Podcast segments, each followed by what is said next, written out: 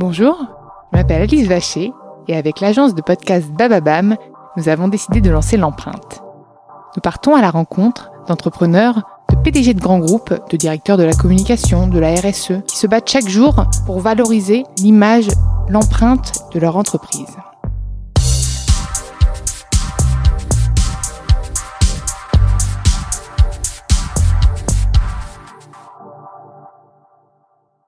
Dans ce nouvel épisode de l'empreinte, j'ai le plaisir d'accueillir Arnaud Leroux, directeur marketing à Zix. Salut Arnaud. Salut. Tu vas bien? Très bien. Bon écoute, on va commencer par la question habituelle. Tu la connais? Non, pas du tout. oh, T'as vachement écouté mes podcasts, hein, je suis J'ai ravie. pas fait mes devoirs. Je suis ravie.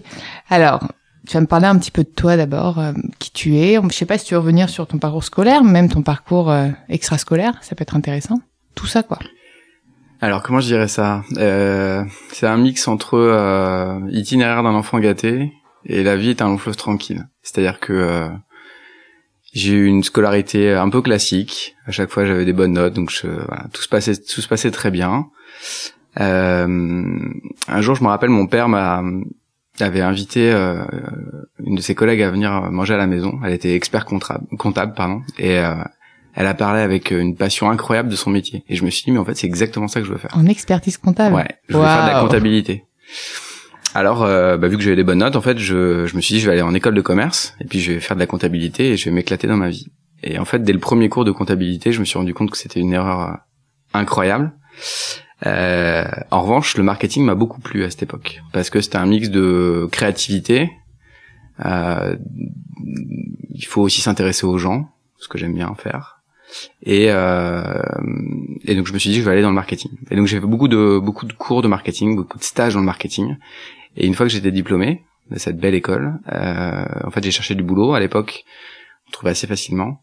Et Nestlé m'a ouvert ses, ses portes. Donc je suis devenu euh, chef de produit chez Nestlé. T'as intégré un grand groupe directement. Un grand groupe, ouais, un grand groupe de Qui produits parlait conso. à l'époque Est-ce que pour toi Franchement, c'était euh, c'était non, c'était plutôt un grand groupe, donc un grand nom, donc on pouvait faire une belle carrière. C'était pas un choix à de mettre sur cœur. CV Ouais, Maintenant on le met sur. LinkedIn. Exactement. C'était plus un, une opportunité qu'un choix de cœur. Mais j'ai énormément appris là-bas.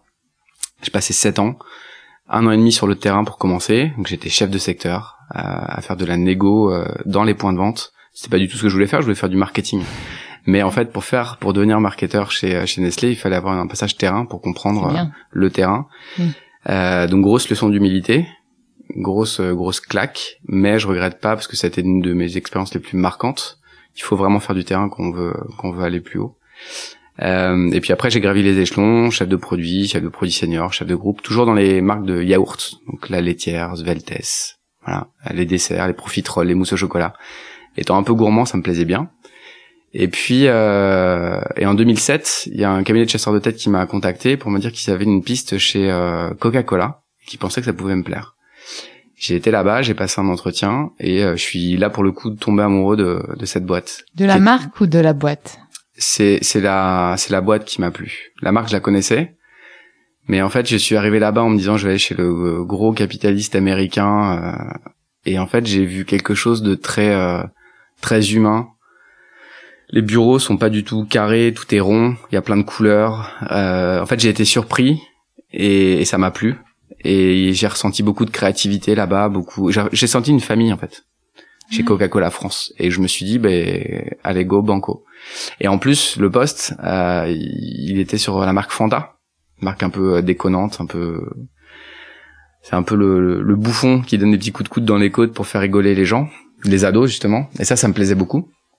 Euh, donc j'ai intégré Coca-Cola en 2007.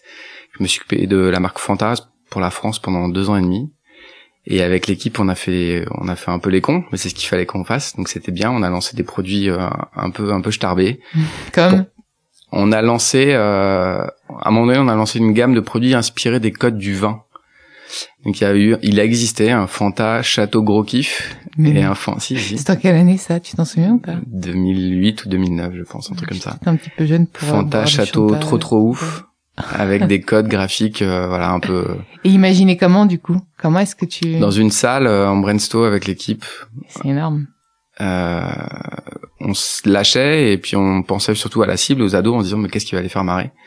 Et on avait la chance à l'époque d'avoir une, euh, une directrice marketing qui était très très ouverte d'esprit et qui faisait confiance à ses équipes.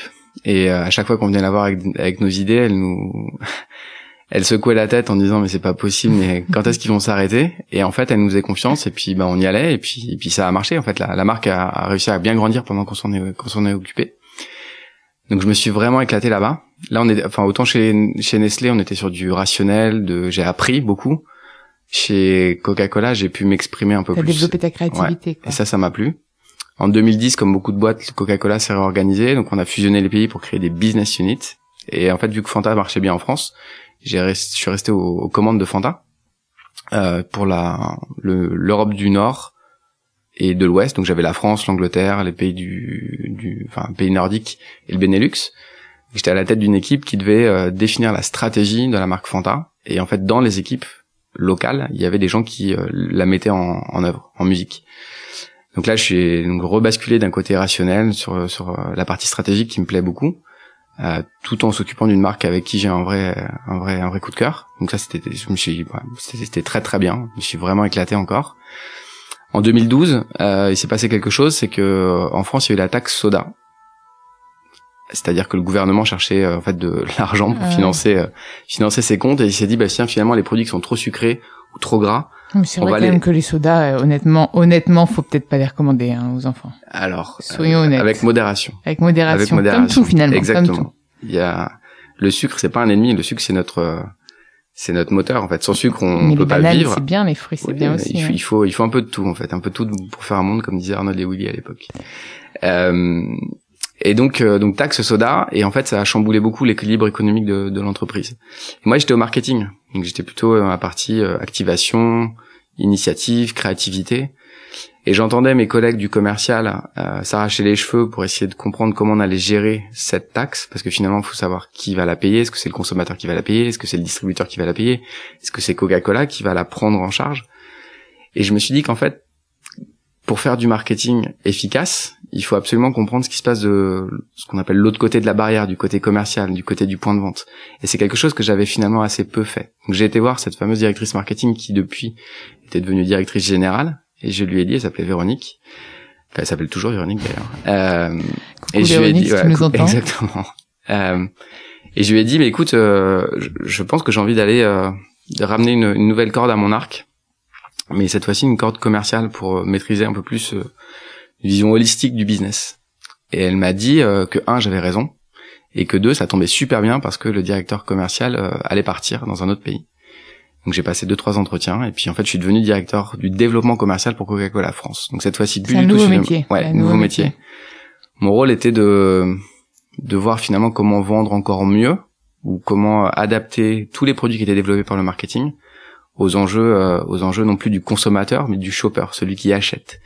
Et en fait cette dichotomie qui est un peu enfin qui parfois fait fuir les, les gens qui veulent faire du marketing, elle est encore une fois, je reviens à ma toute première expérience chez Nestlé, elle est fondamentale. Parce qu'il faut il faut être euh, on peut pas être euh, on, on a qu'une langue maternelle mais il faut être bilingue dans toutes les langues de l'entreprise pour pouvoir être vraiment efficace. Et, et j'ai passé euh, deux ans et demi sur une fonction commerciale à laquelle j'étais pas vraiment préparé. Donc pour être honnête pendant quelques mois j'en ai pardon pour l'expression mais j'en ai vraiment bavé. Pour pas dire ça plus. va t'as été soft. Je pense à pire comme expression.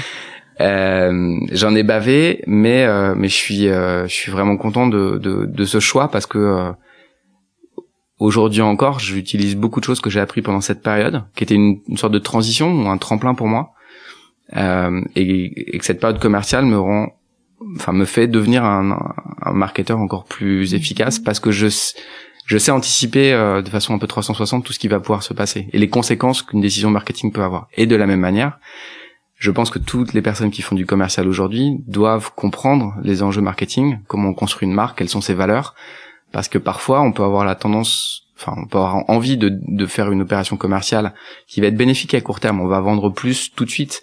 Mais le positionnement ou en fait ce que ça va dire de la marque peut être extrêmement néfaste à moyen ou, long terme d'ailleurs euh, là tu, tu me parles d'aujourd'hui comment t'as fait un, un, un tremplin entre des des produits de grande conso, du, du, soda, du sucre, des, des danettes et tout, à, une marque de sport? C'est-à-dire que là, là, t'as complètement changé euh, d'univers. Ouais, mais en fait, il manque un, il manque un épisode. C'est qu'en 2015, euh, en fait, chez Coca-Cola, c'est créé l'équipe qui allait organiser toute l'opéra, enfin toute l'activation de l'Euro 2016. Donc Coca-Cola était partenaire. Et euh, ça, je l'ai pas encore dit pour l'instant, mais je suis un grand fan de sport, pas du tout professionnel, pas du tout un athlète de haut niveau, mais euh, j'ai ça qui coule dans le sang. Ça Depuis que je suis tout petit, j'adore ça. En parallèle, t'en faisais en parallèle de tout. Ça permet d'équilibrer la avec les copains quand j'étais quand j'étais petit, quand j'étais euh, en école de commerce, j'étais au bureau des sports. Enfin, le sport a toujours eu une place hyper importante pour moi. Et quand j'ai, enfin, et puis ça, ça se sait parce que j'en fais beaucoup et j'en parle beaucoup. Et en fait, quand l'équipe Euro 2016 s'est créée au sein de Coca-Cola, euh, en fait, j'ai pu devenir le directeur commercial de cette équipe-là, qui au début était toute petite, on était trois. Et pendant l'Euro, on avait une équipe beaucoup plus grande de quasiment 40 ou 50 personnes pour pour orchestrer l'activation de l'événement. Et en fait, ça m'a permis de, pour la première fois de ma vie, d'allier ma passion pour le sport et mes compétences pro. Et euh, t'avais t'avais jamais envisagé euh, de travailler dans le sport? C'était pas quelque chose que tu voulais faire? Concilier vraiment les deux dès le début? Non, parce que c'est itinéraire d'un enfant gâté. En fait, tout ce que je fais, ça réussit plutôt pas mal. Et en fait, je me suis laissé un peu voguer sur cette rivière professionnelle qui se passait plutôt bien. Les choses venaient à moi et ça, moi, je me suis pas trop posé de questions. Puis j'étais dans des super bonnes conditions, donc ça, ça allait bien. Sauf que là, en fait, il s'est, il enfin, ça faisait dix ans chez Coca-Cola que allier compétences et passion, en fait, ça a fait tilt. J'ai, j'ai, je me suis vraiment éclaté. Et donc, je me suis dit, mais finalement, est-ce que c'est pas dans le sport que je devrais travailler maintenant? Et donc, j'ai pris cette décision un peu courageuse de, de quitter Coca-Cola pour aller dans le monde du sport, sans forcément avoir une, un job tu ne savais Pas, tu non. savais pas. Non, non, je suis parti sans savoir exactement. Et donc, j'ai réseauté à fond parce que c'est ce qu'il faut faire. T'as aimé cette période de réseautage ou pas? Je l'ai. Euh, elle m'a fait énormément flippé parce qu'en fait, quand on est bien quelque part, on va pas regarder à l'extérieur et euh, et donc j'avais jamais véritablement réseauté. J'étais toujours dans mon petit cocon familial ou professionnel sans forcément mettre la tête dehors. Euh, et donc j'ai dû me forcer en fait à, à, aller contacter des gens que je ne connaissais pas sans savoir s'ils allaient me répondre et s'ils allaient me répondre et qu'on pouvait se rencontrer quoi leur poser comme question? Enfin j'ai dû apprendre un peu sur le sur le tas et j'ai adoré parce que c'est une ouverture d'esprit incroyable. J'ai rencontré plein de gens différents dans des fédérations, dans des clubs, dans chez des annonceurs, dans des agences, parce que j'ai voulu me me faire ma propre opinion de ce monde du sport qui a priori me faisait envie, mais que finalement je connaissais pas vraiment. Et puis au bout de quasiment un an euh, de rencontres, euh, bah, finalement les les messages qu'on passe ici ou là à un moment donné ça marche. Et puis euh, Azix m'a contacté parce qu'il y avait une opportunité qui s'ouvrait. Et euh, et puis bah ça s'est fait très rapidement parce que parce que tout ce travail de réseau m'a m'a fait mûrir ma réflexion. Et le constat que je faisais était euh, était, était devenu limpide. Qu'est-ce qu'elle t'a inspiré cette marque au tout début de prime abord Vraiment, euh, enfin, est-ce que c'était euh, la marque de sport que tu voulais rejoindre à tout prix? Est-ce que finalement tu n'avais pas d'avis? Euh... En fait, quand on a bossé chez Coca-Cola, forcément, le réflexe est de se dire ah bah tiens, des gros noms comme Nike, Adidas, bah c'est peut-être plutôt là que je voudrais aller. Il euh, y avait pas d'opportunité. Je pense que si on avait une, euh, j'y serais probablement allé. Ce qui m'a plu chez Azix, c'est que en plus de fait d'être dans le sport, j'ai découvert ou plutôt redécouvert une marque qui existait déjà dans mes placards parce que quand je courais, j'avais des chaussures Azix, mais je faisais pas vraiment attention au fait que c'était des, des Azix. C'était juste des chaussures qu'on m'avait recommandées. Mais surtout dans le cadre des entretiens que j'ai pu avoir avec eux, j'ai réalisé ce qu'était cette marque, qui est finalement connu d'un point de vue de notoriété, mais dont on méconnaît l'histoire et les valeurs. Dont on ne parle pas assez, enfin, dont on ne parle pas assez, ça. Et qui gagnerait, en fait, mm. c'est ce qu'on essaie de faire d'ailleurs, à être, à être beaucoup plus connu. Donc, ASICS, par exemple, personne ne sait ou très peu de gens savent ce que ça veut dire, parce qu'elle veut dire quelque chose. Mm. ASICS, c'est un acronyme qui veut dire, donc, A-S-I, A-S-I-C-S, c'est Anima Sana Incorpore Sano. Un esprit sain dans un corps sain. Le fondateur, parce que c'est une marque japonaise, donc le fondateur qui a créé ASICS il y a 70 ans, qui s'appelait Monsieur Onitsuka. À la fin de la Seconde Guerre mondiale, il a vu son pays euh, dévasté par cet événement euh, terrible, évidemment. Il avait une conviction forte, c'est que le Japon et la jeunesse japonaise allaient pouvoir se relever de ce drame en faisant du sport. Parce qu'en fait, quand on a une activité physique, on est en meilleure santé, et quand on est en meilleure santé, on est heureux. C'était sa conviction. Et donc, il a créé cette marque, un esprit sain dans un corps sain, pour relier vraiment le corps et l'esprit. Et puis il a développé surtout une gamme de produits euh, avec la technologie et le savoir-faire japonais qui fait que bah, les produits ASIC sont très très bons euh, sur sur le marché et qui euh, décennie après décennie ont permis à cette marque de devenir leader sur les marchés où elle est où elle est présente. Que maintenant moi je marche mes 20 km avec ma ASICS tous les jours. Mais d'ailleurs là je vois parce que tu portes le logo. Euh, le logo il veut dire quoi? Le parce que moi en fait j'ai toujours cru que c'était un O, comme Oasis, c'est une horreur. C'est ce, ce, que les gens en France pensent, effectivement. Les gens pensent que c'est Oasis, mais pas du tout. C'est juste un logo qui veut... Qui veut rien dire. Enfin, c'est pas qui veut rien dire, il est là pour être, pour, pour permettre à la marque d'être connue. Par exemple, pour, euh, là, on, dans quelques jours, commence les championnats du monde d'athlétisme. Donc l'équipe de France, dont on est partenaire, va porter euh, les couleurs d'Adix et c'est ce, ce petit logo qu'on verra sur le, oui, c'est vrai qu'on le voit sur la languette et tout. D'accord. Sur les maillots des. des Donc ce n'est pas Oasis. Hein. Non, ça, non, c'est pas aucun lien avec le la boisson de soft drink évidemment. et donc c'est ça qui m'a plu, c'est ça qui m'a plu en fait. C'est c'est c'est le fait d'être euh, à la fois dans un marché qui me parle, marché du sport, mais avec de vraies valeurs et, et sans dire que les autres n'en ont pas des vraies, mais elles viennent elles viennent de loin en fait elles viennent de l'origine elles sont très authentiques et ça ça m'a ça m'a plu et comment la marque elle arrive du coup à rayonner face à cette concurrence qui est quand même Nike Adidas qui sont des gros gros concurrents comment euh, finalement est-ce que c'est par la qualité? Est-ce que c'est par euh, le sponsoring de d'athlètes Aujourd'hui, ASICS est euh, leader en chaussures de running, chaussures de tennis, chaussures de volleyball et de handball aussi.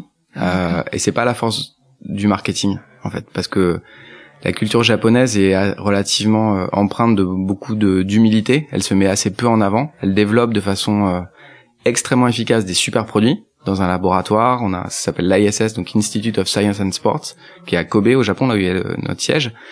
Et en fait, de, de, très bons produits sortent de ce laboratoire. Quand il s'agit ensuite de l'expliquer, de le promouvoir et de faire de la communication, des connexions émotionnelles avec les avec les consommateurs, ASICS c'est pas le premier de la classe. En tout cas aujourd'hui, on y travaille, mais on n'est pas encore euh, là où on devrait être. Donc pendant des années, si ASICS a réussi à gagner des parts de marché et devenir leader, c'est à la force du produit. Sauf que depuis quelques années, euh, le monde change. Il y a une vraie, véritable révolution qui est principalement technologique, digitale, et les codes évoluent. Et aujourd'hui, euh, bah, en fait, pour trouver sa place par rapport à, des gros euh, bulldozers comme Nike et Adidas, le parti qu'on prend, c'est celui des valeurs justement, du positionnement, pour en plus d'apporter de la stabilité, du confort et de l'amorti sur nos chaussures, c'est euh, c'est amener un vrai message sociétal, euh, encore une fois, qui n'est pas euh, opportuniste, parce que c'est les valeurs du temps, et donc il faut les avoir. Non, Enfin, oui, il faut les avoir, c'est sûr, mais surtout, nous, en fait, ça vient depuis, enfin, ça vient de nos origines. En fait, ça fait 70 ans, de façon plus ou moins euh, habile, mais en tout cas que cette marque porte porte ses valeurs. Pas plus tard que que, enfin, en avril dernier, au marathon de Paris, dont on est partenaire, pour la première fois, on a eu des euh, des euh, des t-shirts de les t-shirts des finishers, donc tous ceux qui ont fait le marathon de Paris et qui ont qui ont fini la course, on peut avoir un t-shirt de finisher qui était 100% polyester recyclé. Enfin, PET ah, recyclé. J'allais venir justement à ce pendant euh, RSE. Et donc on essaie, on essaye au maximum de développer euh, des initiatives sur le développement de nos produits pour euh, pour voilà pousser au recyclage, avoir des ce qu'on appelle la sustainability. Euh. Donc il y a une vraie dynamique. Ouais, qui est, qui est qui est enclenchée dans nos valeurs depuis longtemps. Dans les faits, c'est enfin année après année ça progresse. On n'est pas les seuls. Didas par exemple fait de, de très très belles euh, exactement. Très très belles initiatives. Et, tant mieux Nike, en fait. Nike aussi qui a fait la, la chaussure en, matériaux recyclés. Exactement. Euh, et c'est bien. Enfin je veux dire faut encourager même nos concurrents à, le faire parce que c'est c'est un changement de le but n'est pas de faire le greenwashing et de vendre son produit sur ce qu'il fait. Le but, c'est que tout le monde avance et de voir un peu ce que chaque marque fait. C'est la sanction, ouais, la sanction du consommateur, elle est, elle est immédiate parce qu'aujourd'hui on peut enfin on peut plus tricher les réseaux sociaux montrent tellement tout, très vite que voilà on peut pas on peut pas tricher. Mais donc il faut que tout le monde se mette euh, au diapason. Et nous euh, au travers de nos du développement de nos produits du textile de nos partenariats on, pousse à faire ça au prochain marathon de Paris donc en 2020 on va encore plus inciter les gens qui vont venir chercher leur dossard à tout simplement ramener leurs chaussures euh, usagées ou qu'ils ne veulent plus utiliser euh, parce qu'on a trouvé des partenaires qui sont capables de, euh, bah, en fait, de recycler, de d'extraire les fibres des chaussures usagées pour en fait les réinjecter dans le dans le système de production pour que les en fait qu'on ait une, sorte d'économie du sport le plus la plus circulaire possible. Et toi tu vas le courir ce marathon? Oui. Bien sûr, je vais le courir. Donc toujours sportif. ouais, toujours. Ça, c'est, ça a été, euh, ça a été un peu mon fil rouge. Euh, encore une fois, ma grande frustration, c'est que je ne suis pas né euh, sportif de haut niveau et j'aurais jamais la, la vérité de le faire. Mais je, c'est mon, c'est ma drogue en fait, au sens, enfin, ouais, au sens figuré, euh, mais pas trop du terme. C'est-à-dire que ça prend vraiment une partie de ma vie assez importante. Mais là encore, j'essaie d'y donner du sens. J'ai commencé par exemple, je me suis mis au triathlon quand j'étais encore chez Coca-Cola, à l'époque où euh, euh, malheureusement ma maman su, subissait, un, enfin luttait contre un cancer du sein.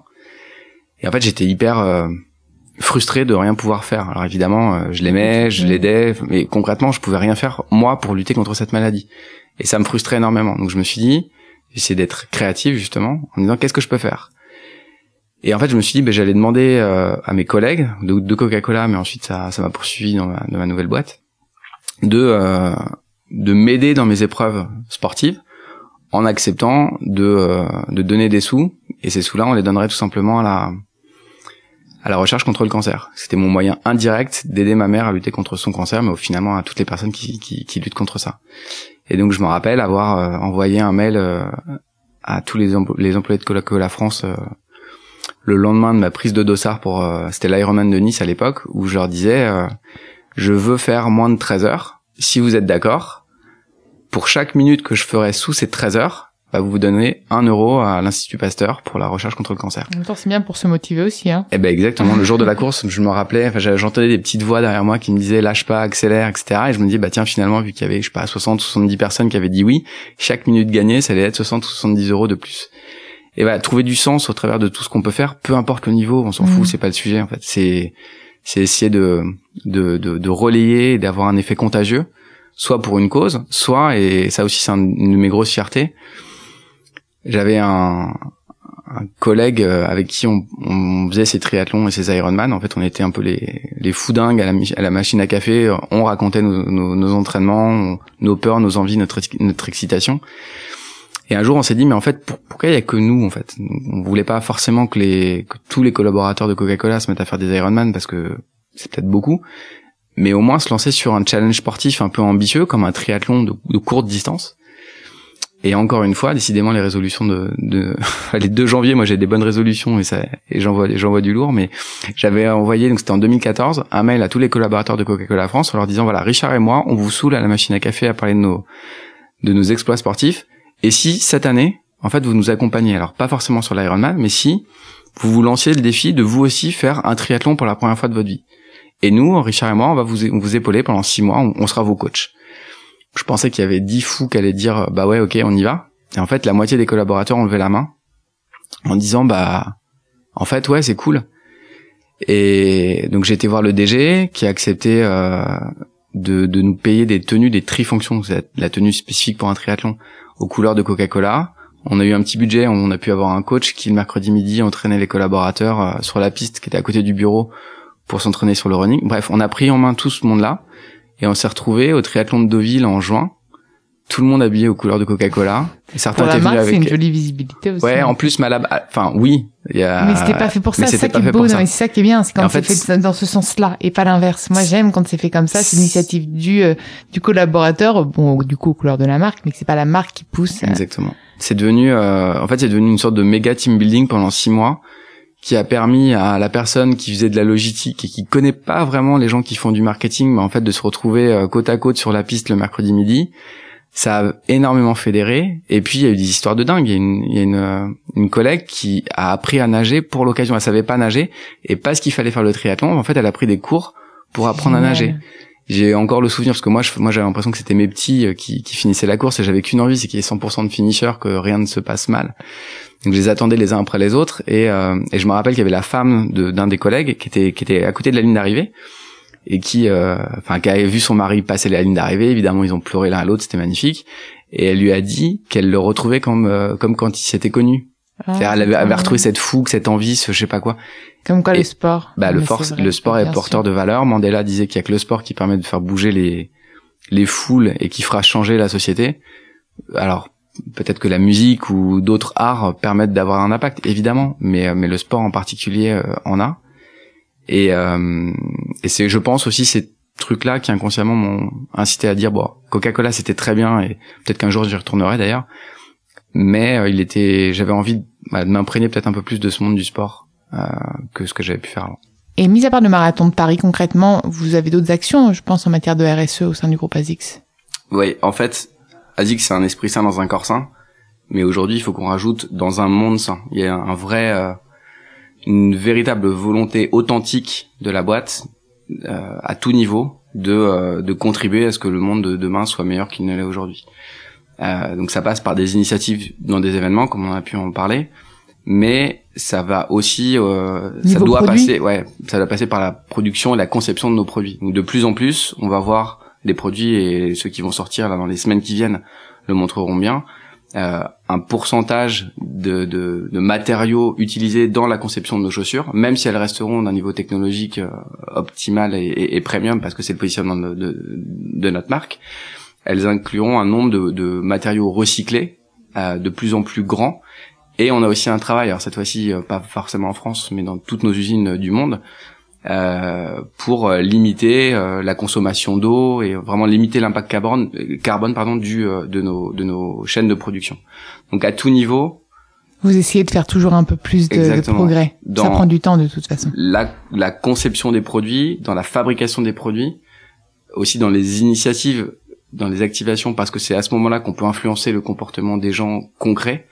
Et puis on a aussi, euh, en fil rouge, mais on en parle que de temps en temps, euh, des partenariats avec des associations. Il y en a une qui s'appelle Right to Play. Donc on n'est pas sur la le de comment dirais-je de, de, de l'empreinte carbone. On est plus sur l'incitation ou la, l'accès au sport pour des populations qui n'ont enfin, qui sont un peu défavorisées. Donc finalement, on a une partie des profits de certaines de certaines de nos gammes qui sont reversés à cette action qui euh, dans des régions euh, défavorisées africaines notamment bah, permettre de ramener des, des éléments pour permettre à ces enfants-là de faire du sport. Parce que, encore une fois, c'est complètement cohérent avec la vision de l'entreprise. Quels sont tes prochains challenges alors? Bah d'abord c'est un, challenge sportif parce que pour le coup là moi il y a le marathon de Paris euh, en avril prochain mais euh, j'ai une petite voix dans ma tête qui me dit que l'Ironman de Nice j'aimerais bien battre mon battre mon temps donc il est c'est le moment là où il faut que je me décide est-ce que j'y vais ou pas euh, et j'ai l'autre challenge en fait c'est de c'est de continuer jour après jour, semaine après semaine à, à faire euh, propager les valeurs et les causes dans lesquelles je crois. C'est-à-dire que j'ai envie qu'Azix euh, continue à inciter les gens à se mettre au sport. J'ai envie d'inciter des gens à, à se donner des challenges. En fait, mon challenge, en fait, c'est, c'est tout simplement euh, contribuer à ce que le monde aille mieux en fonction de ce que ce, enfin, ce que je peux humblement influencer. Donc, un jour, ma femme m'a dit, je vais faire un marathon. Euh, je vais faire un semi-marathon, pardon.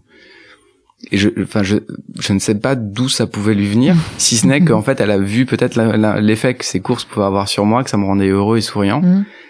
Et voilà, je crois vraiment dans la contagion et le fait que les choses euh, puissent se propager, donc ça va être ça mon challenge. Merci Arnaud. Merci, euh, merci d'être venu et merci à vous d'avoir écouté l'empreinte. Vous pouvez retrouver tous les épisodes sur Bababam, Spotify, Deezer et sur toutes les applications de podcast.